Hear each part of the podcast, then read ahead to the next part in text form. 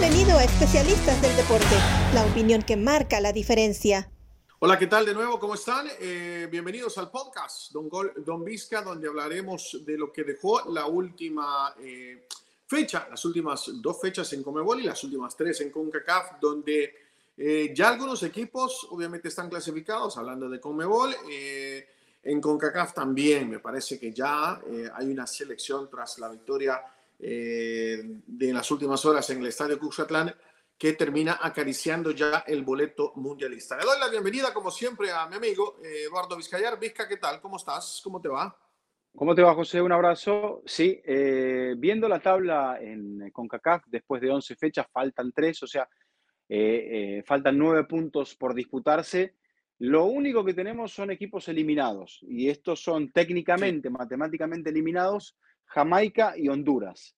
El resto todavía matemáticamente tiene opciones, aunque bueno, yo creo que ya podemos sacar, y esto lo digo con dolor de tu parte, a la selección de, El Salvador. Matemáticamente El Salvador todavía no está eliminado, pero eh, realmente con nueve por jugarse y ocho puntos que le saca el quinto, el cuarto lugar, que es Panamá, uno lo ve casi imposible. Pero eh, es cuestión de que se decía, eh, o sea, se defina esa situación de clasificación de los equipos y para tener un poco más claro todo el resto. Pero creo que es eso, ¿no, José? Desde el punto de vista de lo que ocurrió en la semana, o en la, si querés podemos analizar la, triple fecha, creo que eh, los nueve puntos de Canadá y los siete puntos de Costa Rica son los elementos más fuertes que, que salen a la luz después de estas siete noches con tres partidos para cada uno de los equipos. Sí, una, selección de Canadá que es líder, que está invicta, que tiene 25 puntos, Vizca, que vence a Estados Unidos en casa, que vence en el Cujatlán 2 a 0, que saca los nueve puntos, como vos lo decís muy bien, que para mí ya está en el Mundial, o sea, ya aseguró el repechaje por lo menos tras la victoria en el Cujatlán. Correcto.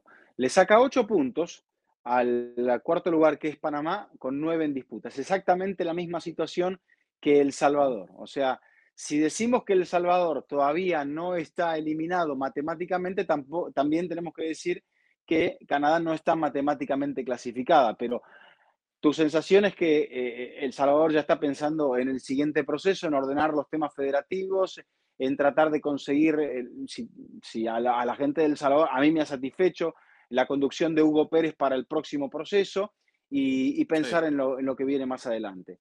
Eh, con lo de Canadá habrá que ser un poco más cautos porque Canadá eh, sería histórico la vuelta a, las Copas del Mundo y todavía le falta ese, ese poquito. Y creo que en cuando llegue ese poquito, las celebraciones canadienses van a ser realmente importantes. No solamente ha sacado los últimos nueve puntos Canadá, ha sacado los últimos 18 puntos lo cual dentro de una fase final de la CONCACAF es algo histórico. Nunca antes un equipo había ganado en una fase final, ya sea octogonal, hexagonal, seis partidos de modo consecutivo, José.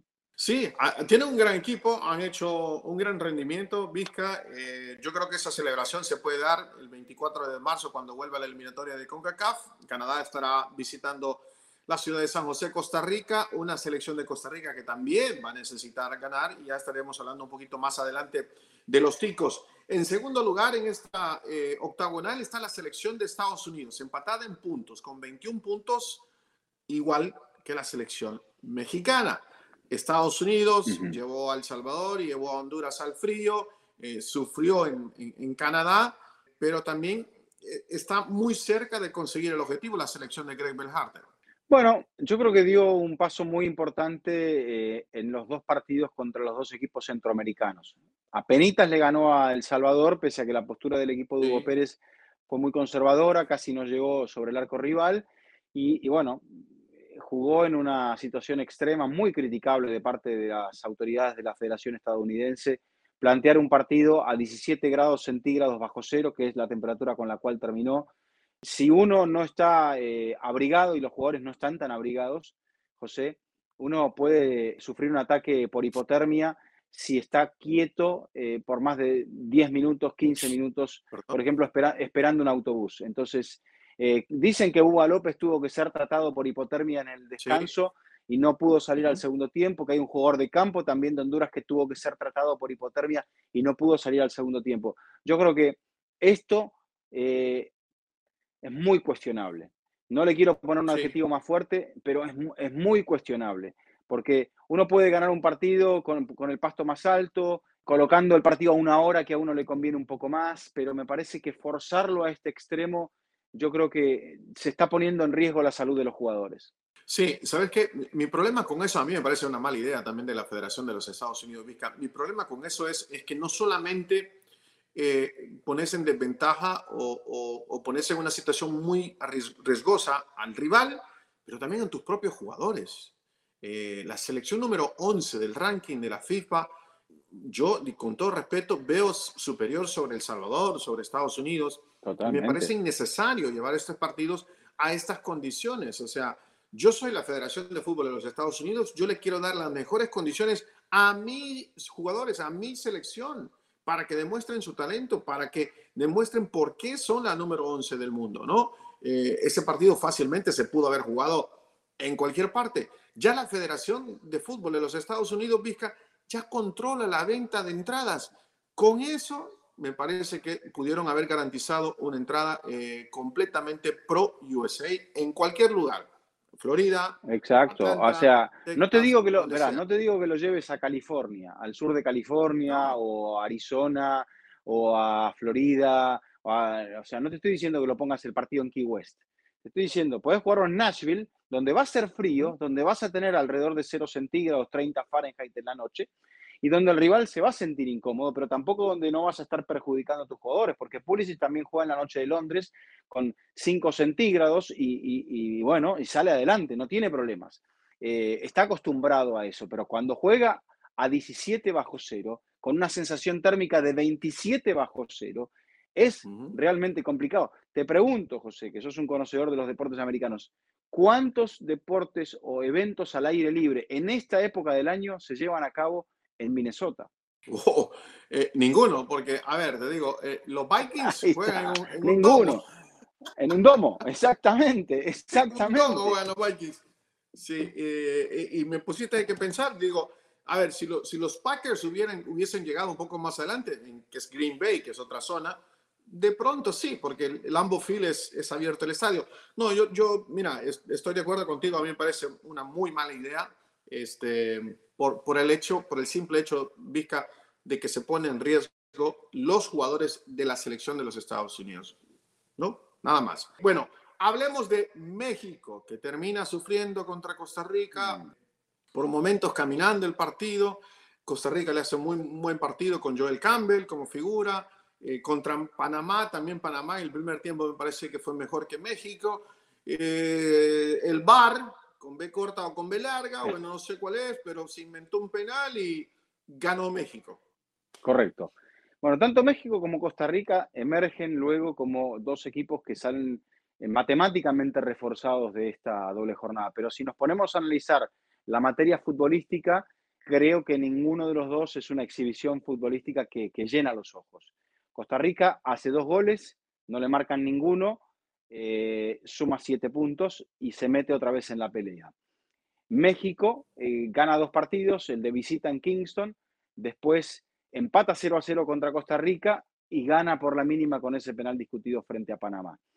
Yo creo que con lo que tiene Costa Rica, eh, aferrarse cuando le falta, cuando vemos ya el, último punto de las carreras, de Brian Ruiz, de Celso Borges, con, donde, no, se, donde no se ha producido un recambio de mitad de cancha hacia adelante importante, alguien más como Campbell, por ejemplo. Entonces, claro, uno sabe que Costa Rica lo tiene a Keylor, tiene una defensa muy sólida y, tiene un entrenador experto que ya ha ido a dos mundiales, como es Luis Fernando Suárez. Entonces, yo creo que Costa Rica maximizó lo que tenía y creo que le dio un sentido a todo su trabajo. Sin Campbell no hubiese sido posible. Y fíjate que tampoco es como que Keylor, las más importantes que tuvo fueron en el partido contra Panamá, pero eran jugadas que estaban anuladas por fuera de juego. Eh, y, bueno, eh, eso pone a Costa Rica otra vez en, carrera. Después vamos a hablar de las posibilidades de Costa Rica, porque Costa Rica tiene que jugar contra Canadá, que es un partido difícil, será difícil que lo gane. Después va a visitar El Salvador, que es difícil ganar en esa cancha. Y finalmente tiene que jugar contra Estados Unidos, o sea que no es un calendario fácil. Quizá agarre clasificado a Estados Unidos en la última fecha, José, pero son tres partidos difíciles de ganar que tiene la selección tica, que está a un punto, pese a toda esta remontada, que está un punto por debajo de Panamá, que es el que marca la zona de la repesca. ¿Querés ir hasta a, a, México? Bueno, México ya lo describías. Eh, poco, muy poco juego, muy poco juego. Costa Rica se le tiró atrás, el partido contra Jamaica que también se le tira atrás se le abre cuando quedan aún perdiendo 10 eh, contra 11, 11 para México siempre. Y, bueno, cuando Costa Rica le tiró el equipo atrás, José, y México debió demostrar qué armas tiene para abrir una defensa así, las armas que se vieron fueron muy pobres. Panamá le planteó un partido donde los canaleros querían tener la pelota y cuando México lo llevó a Panamá hacia atrás, se nota que Panamá no está tan cómoda defendiendo. Pero eso ocurrió recién un poco en el segundo tiempo, donde tampoco es como que vimos a una clara México. Y luego la jugada del penal. Da para discutir mucho, para mí no es tan discutible, pero es evidente que hay un contacto. Pero desde mi gusto, el árbitro se equivoca, el árbitro salvadoreño, Barton, se equivoca porque el, contacto parece ser iniciado por Laines, que evidentemente toca porque en la imagen de televisión se ve como la espinillera de Ayarza se gira, pero Ayarza había planteado, plantado el pie. Lo que lo condiciona es que no toca el balón, pero el que para mí genera el contacto. Minuto 78, 0 a 0 en el Azteca, México hiper necesitado de hacer un gol es Laines. El árbitro tiene que ver todo eso y ni siquiera se tomó la tarea de ir al bar con Bechica o con Belarga. Sí, yo, yo insisto eh, y siempre digo lo mismo, eh, el VAR es una excelente herramienta, no entiendo muy bien por qué se maneja de que si no existe un error claro y evidente o claro y obvio, no se puede ir a revisar. Yo creo que todo ese tipo de jugadas que son dudosas, que no son muy claras, se deberían de revisar. Pero bien, ese es otro tema. Ahora, mira, hablando de, El, el, árbitro, el árbitro fue al VAR ¿te acordás? En la jugada del fondo de la cancha del Chucky Lozano. Que no es una jugada en la cual él debería haber ido al bar, porque claramente allí con un elemento óptico decente, le dicen, el balón salió, y salvo que él diga, no, para mí no salió, o la quiero ir a ver, él tiene que ir a ver al bar. Entiendo lo que decís, acá hay un contacto, pero hay muchas cosas para medir en el contacto. Eh, el contacto es provocado, la velocidad a la que ocurre, la velocidad a la que ocurre para generar la caída que se produjo, situación del partido, que es la parte psicológica del encuentro. El árbitro tiene que estar muy preparado para todo eso y tiene que tener un ojo muy entrenado para no dejarse engañar. Y yo no vuelvo a lo mismo. En, la si, todos los contactos en el área fuesen penal, eh, tendríamos eh, por lo menos seis penales por partido. Correcto, correcto. Y sabes que también, Vizca, eh, en esa fecha, en la última, en CONCACAF, eh, y no es porque sea la selección del Salvador, pero, pero hay, hay, inconsistencia con el uso del VAR, porque en el Cuscatlán se da una jugada clarísima de, de, falta de, de, Buchanan sobre Tamacas, que tampoco la fueron a revisar porque supuestamente el árbitro no vio error claro y evidente eh, en su decisión. Pero bien, eso queda para, para, para otro tema. Eh, hablemos de lo que se viene, Vizca, porque, a ver, Panamá tiene 17 puntos, Costa Rica tiene 16. Yo creo que esas dos selecciones se van a pelear este, el repechaje en, CONCACAF. Y quizás la clave, mirando más adelante, Vizca, es que el 24 de marzo Panamá juega en casa contra Honduras. Eh, Costa Rica lo hará contra Canadá. Las dos, Costa Rica y Panamá, tienen que enfrentar a Estados Unidos y a Canadá. Pero la clave será para los panameños en casa contra Honduras, que ya está eliminado, y para los ticos cuando vayan a visitar el Cuscatlán. A mí me parece que ahí se define todo. Es que es probable que los dos se encuentren con seleccionados clasificados en la última fecha, tanto Estados Unidos como Canadá, y ambos van a jugar de local. Entonces, eh, teniendo en cuenta que Estados Unidos, eh, em, o sea, Costa Rica tiene que recibir a Canadá, Panamá tiene que visitar a Estados Unidos y probablemente con Estados Unidos todavía necesitando la clasificación. Yo no creo que Panamá cuente como que puede llegar a sacar algo de ese partido en Estados Unidos, donde históricamente le ha costado, salvo en partidos de Copa Oro. Y quizá la clave sea, primero, es probable que tengamos un empate en puntos, José, aquí. Es probable. Y la diferencia de gol va a ser muy importante. Por eso ese gol que, eh, que le marca Jamaica en el final a, a, Panamá le va a doler. A Panamá le va a doler la derrota frente a Costa Rica en un enfrentamiento directo donde dominó el partido, pero eso ya es pasado. Entonces ahora primero Panamá va a tener que concentrarse en ganarle a esta Honduras que tiene ocho derrotas consecutivas y 14 partidos sin ganar y que no sabemos todavía quién va a ser el entrenador en la fecha de marzo. Entonces, si Panamá consiguiera una victoria, dijéramos, holgada en ese partido, dependiendo del resultado de la selección de Costa Rica, quizá llegásemos, podríamos llegar a la circunstancia, ponerle que Costa Rica empate contra Canadá, de que en eh, la última fecha, con esto en mente, podríamos tener un empate en puntos entre los dos equipos. Si consideráramos que El Salvador le gana, que Costa Rica le ganase al Salvador, pero si contáramos dos empates allí y Panamá ganase, José, en ese caso le estaría sacando un punto más. Entonces, con un empate de Panamá como local frente a Canadá, la y, si Costa Rica le ganase a Estados Unidos, quedarían empatados y ahí iríamos al tema de la diferencia de gol. Esto para ir a la repesca. Sí, eso para ir a la repesca, pero la verdad, eh, tres fechas por jugar, tres fechas por jugar y muchas cosas todavía por definir en la CONCACAF. ¿Te parece si hablamos de, de Conmebol, donde, a ver, dos ya están en el Mundial, que es Brasil y Argentina, Dos están adentro y dos están fuera. Sí, a ver, Vizca, desde la final de Copa América, Brasil nueve partidos sin perder. Líder, invicto, 39 puntos. Argentina, 35 puntos, segundo lugar, invicto. No pierde, lo estuve haciendo la tarea, pero corrígeme si estoy equivocado. No pierde desde julio del 2019. Son 29 partidos sin perder. Sí, señor. 29 partidos sin perder desde el 2 de julio, semifinal de la Copa América contra la selección eh, brasileña. Un partido también con bastante polémica que, que, pierde 2 a 0. Brasil camina al título que le ganaría a Perú en esa seguidilla de Copas América que se jugaron en Brasil. Esta con público, la otra con la pandemia. Eh, desde allí entonces, mayormente la racha para Argentina es ante equipos americanos. Pero bueno, es una racha con mucho valor, sobre todo teniendo en cuenta de dónde venía Argentina, cómo comenzó la era Scaloni, venía de San Paoli, venía con el retiro de muchas vacas sagradas y bueno, levantó el equipo, lo ha renovado y creo que la clasificación temprana y sobre todo la, la recuperación de un fútbol vistoso con una prioridad para los jugadores que tienen grandes aptitudes, aún en esta doble jornada sin Messi, me parece que le da a Argentina una sensación de que se ha reencontrado un poco con, con lo que es eh, el, fútbol que lo ha caracterizado. Sí, es, mm, para mí son las dos mejores cartas de presentación que nos van a estar representando en la próxima Copa del Mundo, con todo el respeto. Eh, eh, para mí serán Brasil y Argentina, como casi siempre. ¿no?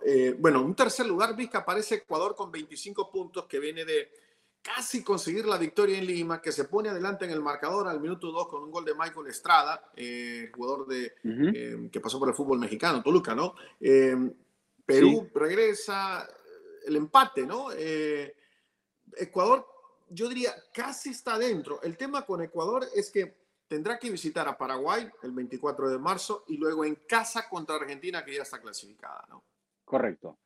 Eh, creo que nunca ha ganado en Asunción la selección ecuatoriana, entonces va a ser importante poder eh, conseguir la clasificación allí. Pero lo que tiene, digamos, eh, Ecuador es que de los que lo vienen persiguiendo, le saca cuatro puntos a Perú, que es el quinto lugar, y le saca seis a Chile, que es el sexto lugar. Luego le está sacando ocho a Colombia que ya es inalcanzable, o sea, Colombia ya no puede alcanzar a la selección ecuatoriana. Teniendo en cuenta que hay un Perú-Uruguay en la próxima fecha, yo creo que eh, hasta podría llegar a clasificarse eh, sin jugar la selección ecuatoriana o que un punto le alcanzase, porque también Brasil recibe a Chile. Entonces, Chile. hay partidos allí, exacto, que me da la sensación a mí que con un punto que consiga Ecuador en Asunción, Ecuador estará en el Mundial, José. Y, bueno, luego está el tema de Colombia, que, bueno, que está aprendiéndole velas a todos los santos, porque después de haber vivido lo que ha vivido en esta doble jornada, la derrota 1 a 0 frente a Perú y la derrota 1 a 0 frente a Argentina, y sobre todo mostrando el escasísimo fútbol que mostró, yo creo que hay mucha gente en Colombia que piensa que el Mundial de Qatar lo van a ver Sí, y también es preocupante en Colombia la, poca producción de gol, o mejor dicho, la nula producción de goles. Decíamos, Ecuador es tercero con 25, Uruguay es eh, cuarto con, con, 22 puntos, viene de golear a, a, Venezuela 4 por 1, eh, nuevo entrenador, una selección celeste que, que estará jugando ese partido de, de, todo o nada contra Perú, que es rival directo, que será el 24 de marzo. Y luego Uruguay la tiene bastante complicada también porque el partido en Santiago también puede ser de todo o nada ese partido. Claro. Lo que pasa es que Uruguay si le ganase a Perú, dependiendo del resultado de Chile, Uruguay le está si, Uruguay si Uruguay gana, es muy probable que clasifique, José. Olvidándote del resto. Porque Chile va a jugar en Brasil, Colombia lo tiene a cinco puntos, ya con la victoria Colombia le, resultaría a Colombia, Uruguay le resultaría inalcanzable y aparte le ganaría al rival directo. Entonces Uruguay con el triunfo está en el Mundial. Eh, eso es, me parece, como venía la situación con la salida del maestro Tavares y la llegada de, Diego Alonso, me parece que es un hecho superlativo. Entonces, yo creo que los que aquí van a tener que pelear, eh, más que nada, son Perú y Colombia. ¿Quién se queda con la posición de la, de la repesca? No lo tiene fácil Perú.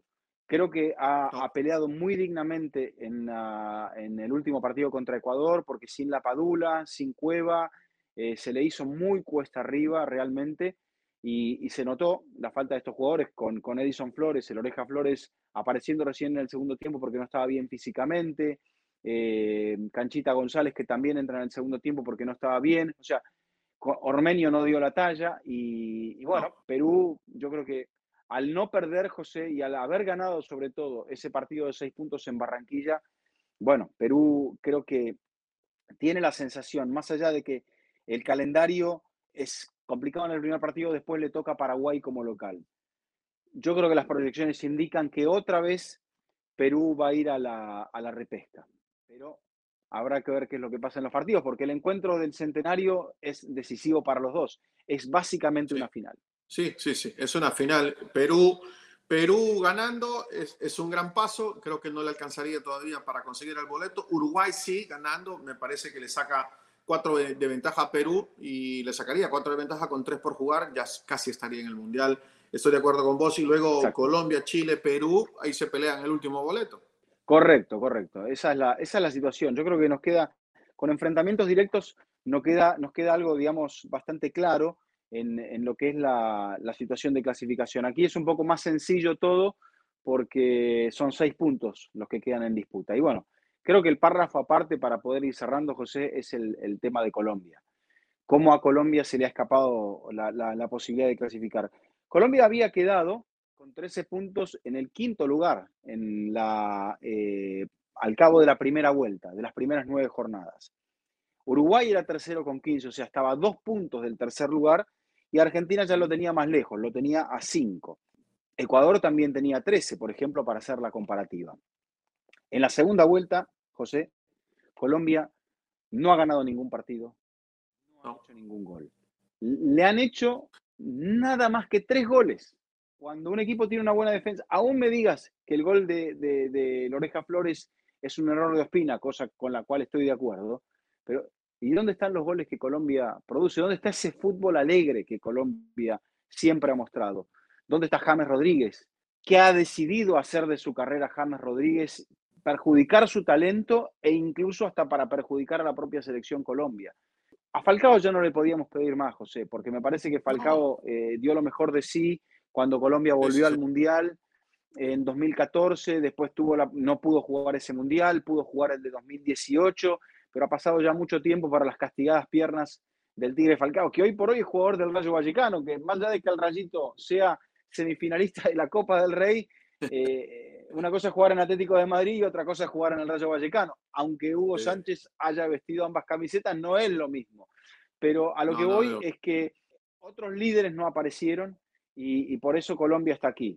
Para mí, yo buscaría, aunque es un electroshock lo que necesita Colombia para revivir, yo buscaría otro entrenador para la última jornada. Es muy difícil que Colombia vaya al Mundial. Necesita hacer los seis puntos y que Perú, está sacando eh, cuatro, no gane ningún partido. O sea, complicado. Y esto sin tener en cuenta todavía lo de, lo de Chile, Exacto, que también le saca dos puntos. Ahí nos, nos, estamos olvidando de Chile. Lo que pasa es que como Chile tiene un calendario tan complicado y tiene tanta gente arriba, no hemos mencionado a la selección chilena, que perdió con Argentina en ese partido en Calama, pero que después ganó un muy buen encuentro frente a Bolivia. Sí, Chile que tiene esa difícil visita a Brasil en la próxima fecha del 24 de marzo y cerrará su participación en casa en lo que puede ser una final contra la selección de Uruguay.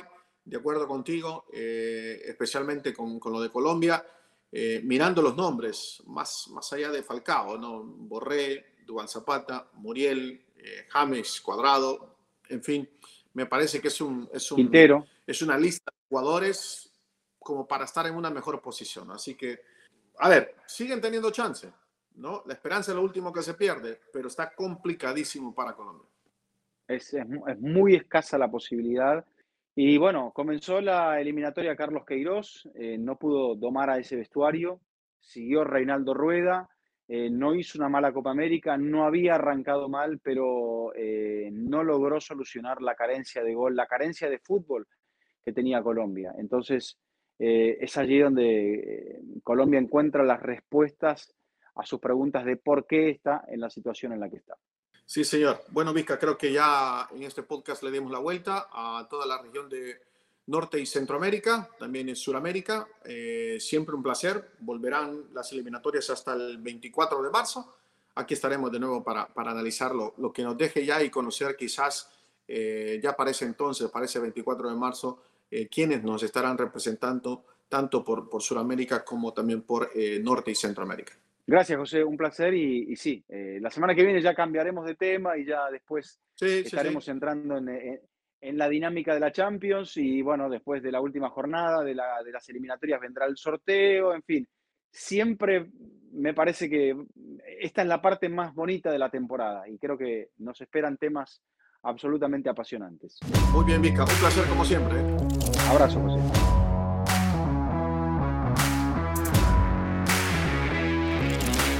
Gracias por acompañarnos en Especialistas del Deporte. Hasta la próxima.